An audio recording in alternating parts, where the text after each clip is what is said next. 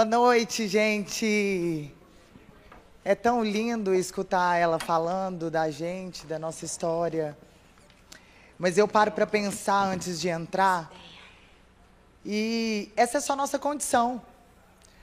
Se fosse há 10 anos atrás alguém me convidando para subir ao palco, para falar na, na escola ou na faculdade, seria totalmente diferente.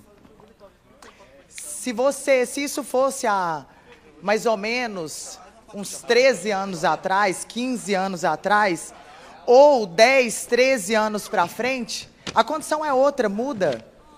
Porque nós não somos isso que as pessoas falaram. Essa é só a nossa condição. Se fosse há mais ou menos um tempo atrás, quem estaria falando para vocês? Essa aqui. Eu me chamava, as, meu nome era Ana Paula Machado Nascimento, hoje me casei, me chamam de Ana Paula Sazak. E desde muito nova, né, todas as pessoas que Sempre que você vai começar uma palestra, você começa contando aquela jornada do herói, contando seus feitos, porque os resultados são importantes, para que as pessoas te deem atenção, escute seus resultados, queiram modelar você para ter resultados parecidos. Mas eu quero te convidar a olhar isso aqui hoje de uma maneira diferente. Quando eu era, quando eu tinha 13 anos de idade, eu tinha que ajudar os meus pais em casa, vendendo chocolate, vendendo laranjinha. Não era a mais badalada da escola, da turma.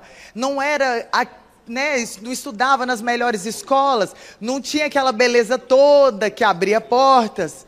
Então eu tinha que plantar. E aí eu fui plantando, fui colhendo, fui entregando meu sangue, meu suor, minha gordura. E aí, hoje Ana Paula Sazak. Qual que é a diferença? Para vocês, principalmente que estão aqui, para você que está no streaming, basicamente quase nenhuma. Por quê? Primeiro que os meus princípios e valores, eles não mudaram. Os meus comportamentos, os meus resultados, a minha mentalidade mudou através dos meus comportamentos. Porém, para vocês que estão aqui, a maioria de vocês é a primeira vez que está ouvindo falar de mim.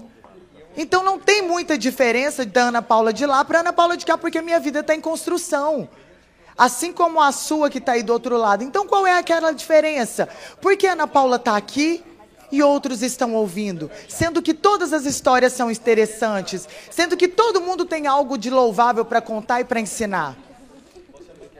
Porque eu descobri algo que eu vim trazer para vocês aqui hoje. Quando a gente vem falar de medo, ah, mas ela vai falar de medo, todo mundo fala de medo. Medo é uma coisa que a gente sabe, medo a gente não tem que ter. Incrível. Mas todo mundo sente medo. Se a gente, se eu te pedir aqui agora, levanta a mão quem sente medo, as pessoas vão falar: "Eu tenho medo".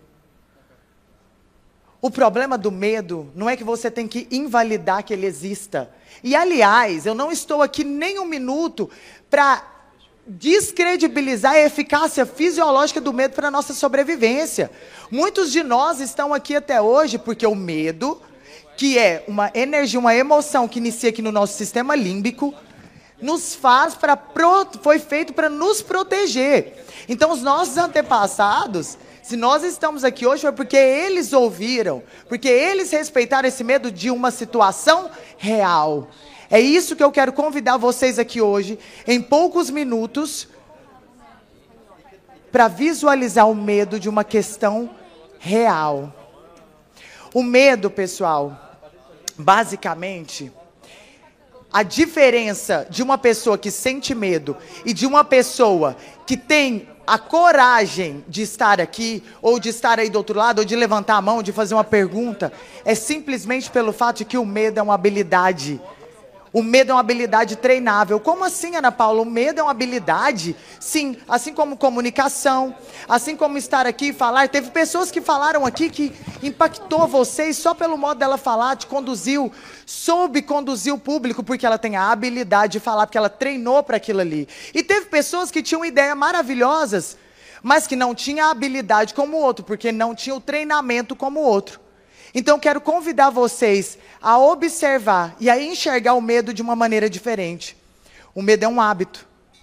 O medo é um hábito que treinamos ele por toda a vida.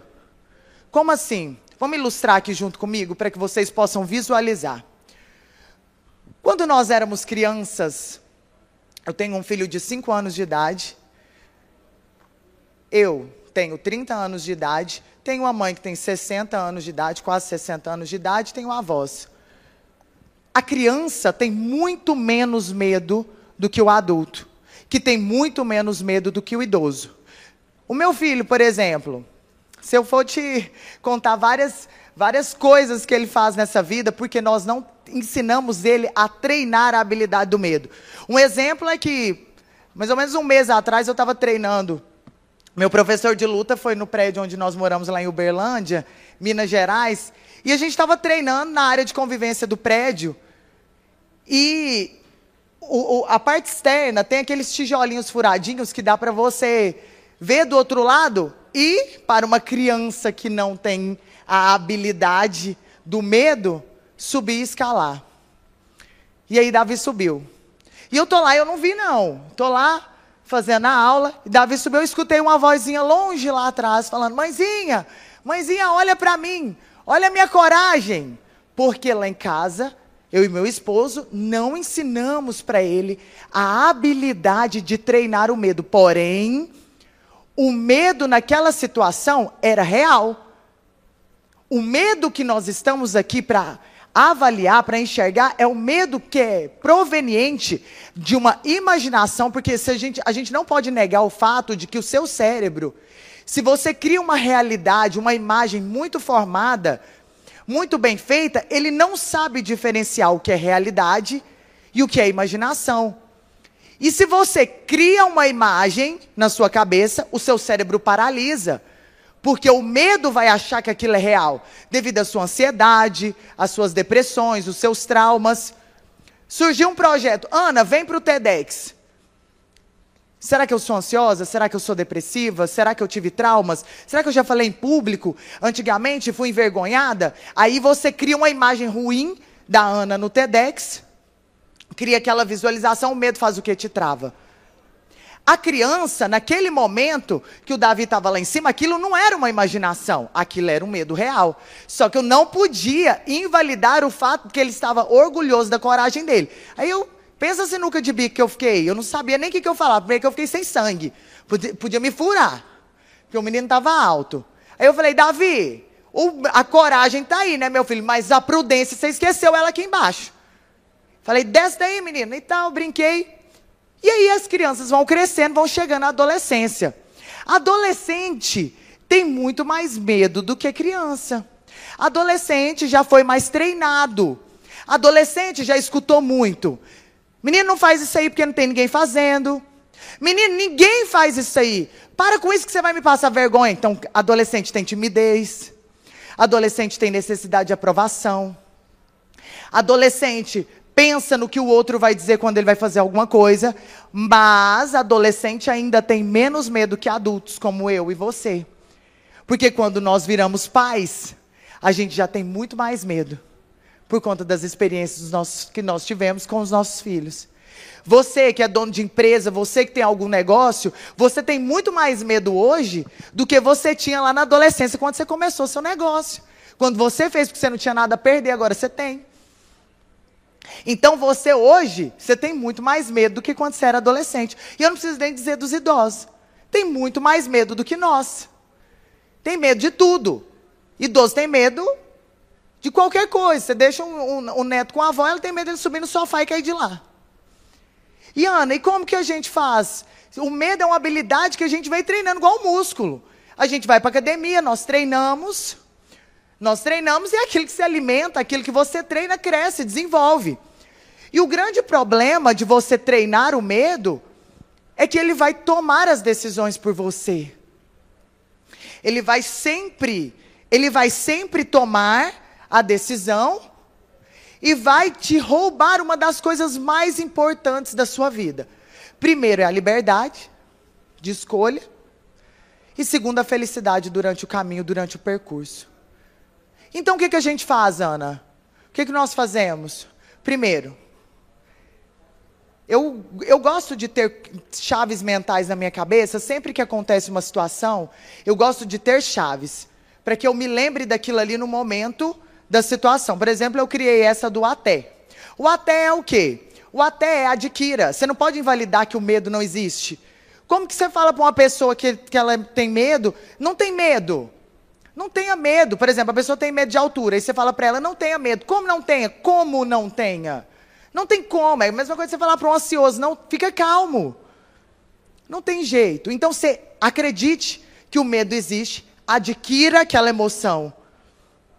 Adquira ela e transforme. Transforme em uma ação que vai te trazer resultados e não te paralisar. Exemplo. Estar aqui no TEDx. Estar aqui no TEDx para mim, com grandes nomes já conceituados, né, que já estão fortalecidos no mercado, te traz aquela responsabilidade, aquela necessidade de fazer o melhor. Eu falei, não, pera, o que, que eu fiz? Li o livro do TED, vi o que o TED espera de um palestrante, para honrar o tempo de vocês, assisti várias palestras, trouxe uma ideia, me preparei para estar aqui, e muitas, já palestrei nesse Brasil afora. E muitas palestras não me preparei. Por quê? Porque era comum, era louvável. Mas aqui, por, pela responsabilidade do TED, eu me preparei por quê? Porque eu não invalidei que o medo existia, só que eu não deixei ele tomar a decisão por mim.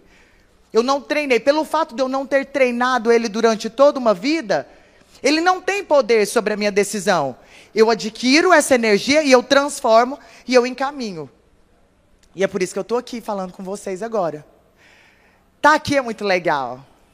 Tá, gente, vamos falar sério. Tá aqui é muito massa. É muito massa. Mas o mais massa é a semente que a gente planta em vocês. É a ideia, você que está em casa, é a ideia de que não, não deixa que o medo daquilo que você já passou, ou uma imagem ruim que vem na sua cabeça, te paralise. O medo ele só não pode te paralisar. Então para de invalidar que ele não existe. Ele existe. Ele existe. Foi Deus que colocou ele. Foi o nosso Criador. Não estou falando de religião. Mas na fisiologia, ele está no sistema límbico. Não tem como. É natural. É natural. Então não fale que ele não existe, não dê ouvidos ao medo. Sim, dê ouvido. Adquira transforme em uma ação para você e encaminhe e faça o melhor que tem que ser feito. Como? Duas coisas. O medo, ele te paralisa. A prudência, ela te faz correr riscos calculados. Você não precisa saber se você voa pulando do último degrau. Você pode tentar do primeiro. Você só não pode parar. Eu acho que depois da pandemia, esse retorno, há o tema que nos colocaram para falar aqui fala muito sobre o mover-se. E por mais que medo seja uma palavra que todo mundo conhece e que as pessoas batem no peito, não, não, não, eu não tenho medo ou eu não quero ter medo. Todo mundo tem medo. Todo mundo tem medo. É igual protetor solar. Eu falo isso porque eu sou farmacêutico, gente. É igual protetor solar. Todo mundo sabe que tem que passar, mas não passa. Chega lá e não passa. É igual medo. Não treine. Adquire. Saiba que ele exista. Adquira essa energia. Transforme ela em uma ação a seu favor e encaminhe ela para o universo. De maneira que você vai colher resultados bons e não vai ficar paralisado. Porque você, o único a única coisa que vai te fazer ter sucesso, a única coisa que vai te fazer ter resultados é não ficar parado. É colhendo com uma mão e plantando com a outra.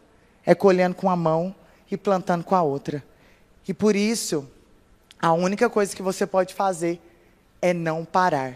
Então não deixe que o medo te paralise. Troque o medo pela prudência e corra riscos calculados.